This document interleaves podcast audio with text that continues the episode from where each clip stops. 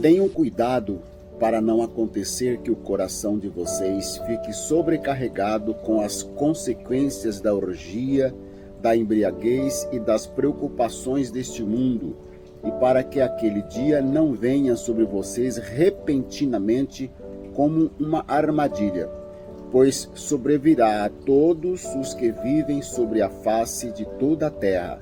Portanto, vigiem o tempo todo, orando, para que vocês possam escapar de todas essas coisas que têm de acontecer e para que possam estar em pé na presença do Filho do Homem.